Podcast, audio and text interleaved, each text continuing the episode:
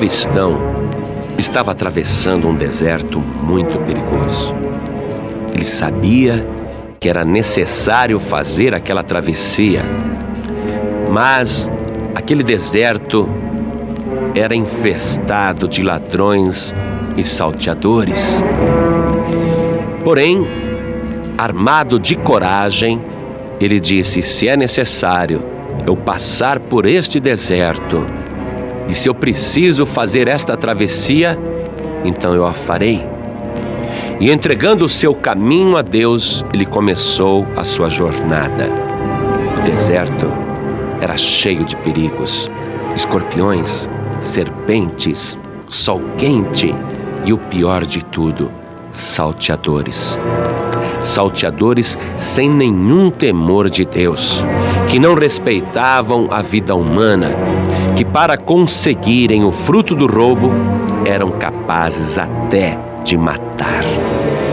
E esse cristão sabia disso. Então ele vai fazendo a travessia, vigiando, olhando e atento para ver se o inimigo aparecia.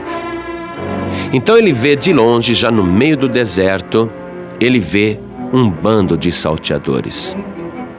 E ele pensa consigo mesmo: é melhor eu me esconder antes que eles me vejam e me assaltem. Porém, quando ele apressa o seu passo e olha para trás, ele nota que o bando de salteadores começa a correr na sua direção. Ele já tinha sido visto e os salteadores já haviam combinado o assalto, já haviam combinado de atacá-lo.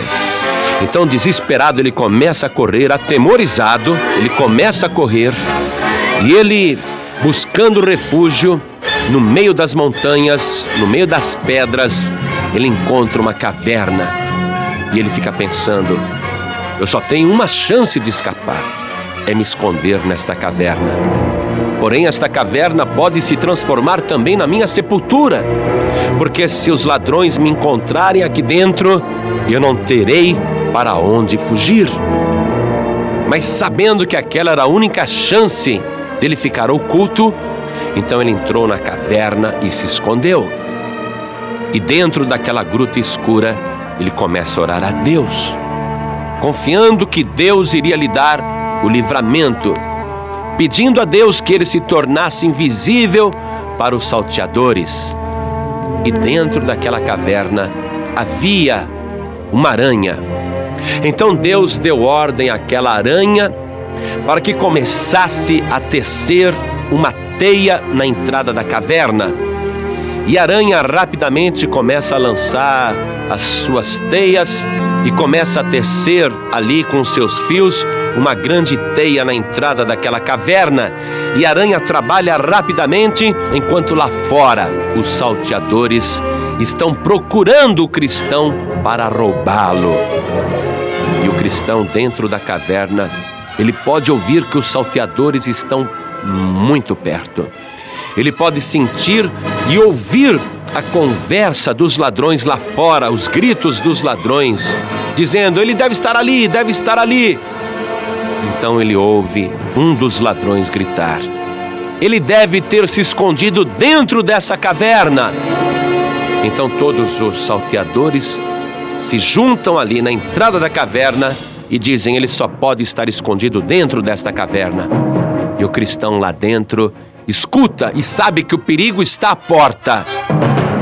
Mas o chefe do bando, o chefe dos ladrões, diz ao grupo: Não sejam idiotas.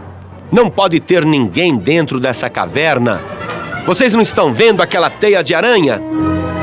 Se tivesse entrado alguém dentro daquela caverna, aquela teia de aranha estaria despedaçada estaria rasgada. Ninguém entrou ali, ele não está lá dentro. E o bando concordou e foi procurar o cristão no restante do deserto e, obviamente, não o encontrou. E o cristão glorificou a Deus, porque na hora que ele passou não havia teia de aranha e ele entendeu que Deus tinha feito aquilo. Você não consegue acreditar nessa história? Você acha impossível? Pois bem, na palavra de Deus, nós vemos que Deus várias vezes usou as suas criaturas para dar livramento ou para fazer algo ou para enviar socorro. Nós lemos que o profeta Elias estava no deserto sem comida e sem bebida, sem nada, e no entanto, Deus deu ordem aos corvos para que trouxessem pão e carne diariamente, e Elias foi alimentado pelos corvos. Nós lemos também na palavra de Deus que Jonas foi lançado no mar e ele estava para morrer afogado. E Deus deu ordem ao grande peixe que veio ali e o socorreu, o engoliu e o vomitou na praia. Nós lemos que um dia Pedro tinha que pagar o imposto e ele não tinha dinheiro. E o Senhor Jesus deu ordem a um peixe que pegasse uma moeda no fundo do mar e depois mordesse o anzol de Pedro e assim Pedro teve o socorro financeiro. Nós lemos que um falso profeta chamado Balaão estava para amaldiçoar o povo de Deus e ele ia montado na sua mula para amaldiçoar o povo de Deus.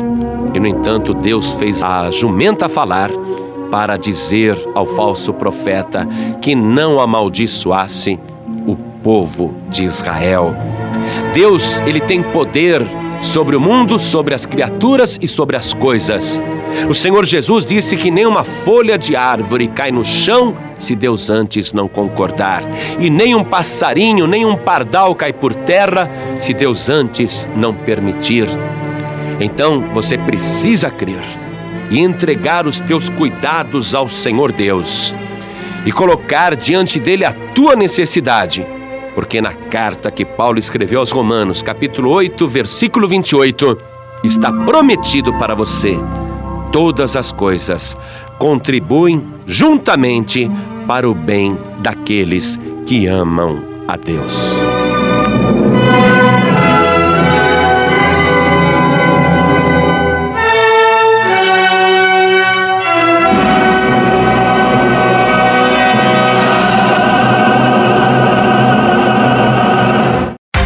Você acabou de ouvir este podcast com João Ribe Palharim, um oferecimento dos pregadores do telhado. Para saber mais sobre este trabalho, acesse o site pregadoresdotelhado.org.br. Pregadores do Telhado, feliz a nação cujo Deus é o Senhor.